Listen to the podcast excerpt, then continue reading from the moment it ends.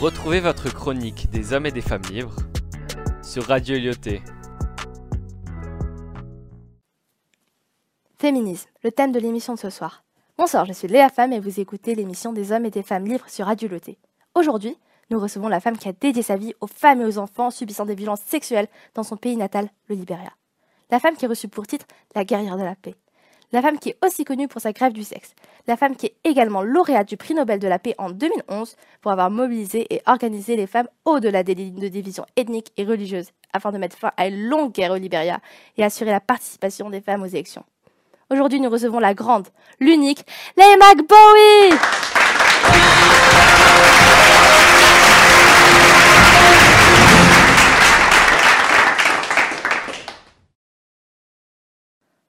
Bonsoir Laïma, quel plaisir de vous recevoir.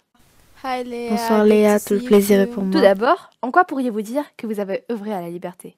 Je ne sais pas si j'ai pu contribuer à la grande quête qu'est la liberté, mais j'espère pouvoir dire que j'ai aidé à la libération des femmes et surtout les femmes de couleur, et d'avoir pu les unir, enfin nous unir finalement, puisque je suis une femme lors de la guerre de manière totalement pacifique, et pour moi une grande fierté. En parlant de cela, à 17 ans, vous y êtes promise à de brillantes études. Vous rêviez d'être pédiatre. Puis la guerre éclate et la terreur s'installe. Pourriez-vous nous en parler davantage? Cette période a été une des plus compliquées pour moi. J'ai dû fuir mon pays très jeune. Je me suis alors réfugiée au Ghana et j'ai alors rencontré un homme qui me frappait et me violentait. J'ai eu alors quatre grossesses très très rapprochées, ce qui a été vraiment éprouvant pour ma santé mentale et physique. J'ai dû subir alors beaucoup beaucoup de haine car je n'étais pas une épouse légitime. Je suis alors retournée au pays et j'ai travaillé en tant qu'assistante sociale, ce qui m'a beaucoup aidée. Tout ça m'a permis de surmonter mes difficultés et de continuer à vouloir avancer et à m'accomplir. C'est un parcours tout à fait impressionnant. Comment encourager les jeunes filles, elles aussi, à diriger ou à s'imposer?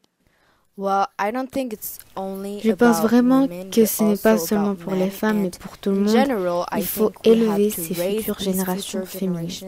C'est d'ailleurs déjà ce que je fais avec mes enfants. Garçons et filles, il faut leur imposer des valeurs comme le respect de soi et de son prochain, l'égalité et surtout la non-violence. Par exemple, avec mes filles, je leur apprends la réussite et l'accomplissement, et à mes garçons, je leur apprends à défaire l'idée de, de privilèges dont les hommes pourraient bénéficier undo the idea of privilege that men could enjoy. Disposer librement de son corps, c'est ce dont vous avez convaincu les libériennes qui ont par milliers participé à une grève du sexe pour forcer l'ex-rebelle Charles Taylor, devenu président, à inclure les associations de femmes dans le processus de paix.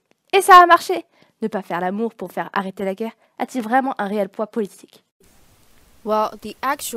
Cet événement avait pour but de pousser les hommes qui ne participaient pas au combat en tant que soldats ou rebelles ou qui n'étaient tout simplement pas impliqués politiquement, ce qui représentait quand même la majorité des hommes de notre pays, à s'engager. Et ça a marché. De plus, de nos jours, dès que le mot sexe est prononcé, les médias se précipitent sur l'occasion alors qu'ils ne s'intéressaient pas du tout à nos actions pour la paix.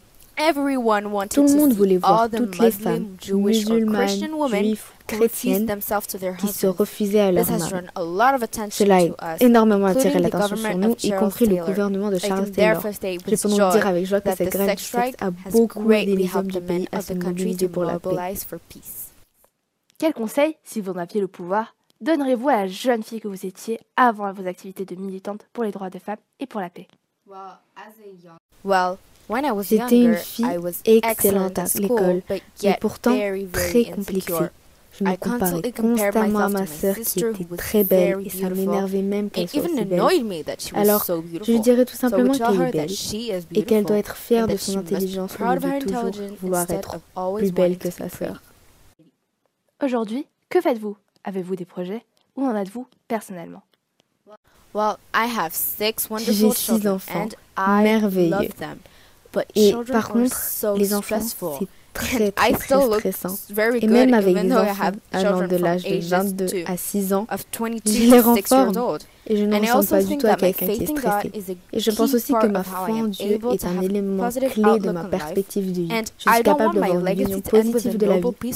J'ai 43 ans. Je veux que mon héritage soit que j'ai remporté le prix, mais que j'ai continué à faire toutes ces choses que je suis capable de réaliser, même après le prix. C'est ce que je veux comme mon héritage toi, et c'est sur cela que je travaille. One step un pas après l'autre, un individu à la fois, un projet à la fois, et avant que vous ne le sachiez, tous ces petits changements qui s'unissent feront un grand changement dans le monde. Merci beaucoup de nous avoir fait l'honneur de venir ce soir. Oh, thank Merci you for your à vous pour votre pertinence. Merci à tous de nous avoir écoutés. Vous êtes sur Radio Loté et vous venez d'écouter l'émission des hommes et des femmes libres. À la semaine prochaine! We'll be right back.